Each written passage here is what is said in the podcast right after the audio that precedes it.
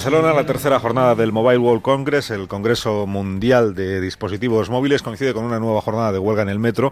En esta ocasión son 24 horas de paro, mientras los trabajadores y la empresa municipal siguen sin llegar a un acuerdo. Desde Barcelona nos informa Miriam Frank.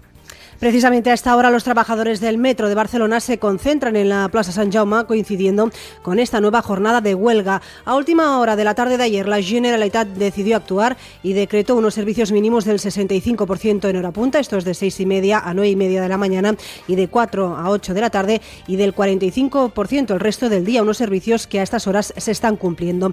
Recordemos que el lunes los servicios mínimos en hora punta eran del 50% y del 35% el resto de la jornada. Así pues, en la circulación, especialmente en los accesos de entrada a la capital catalana y colas en el metro, pero no como las que se vieron el lunes. Desde Transportes Metropolitanos de Barcelona aseguran que el acuerdo ha sido imposible ya que los trabajadores exigen un incremento salarial del 3%, pero que la empresa solo puede asumir el 1%. Y esta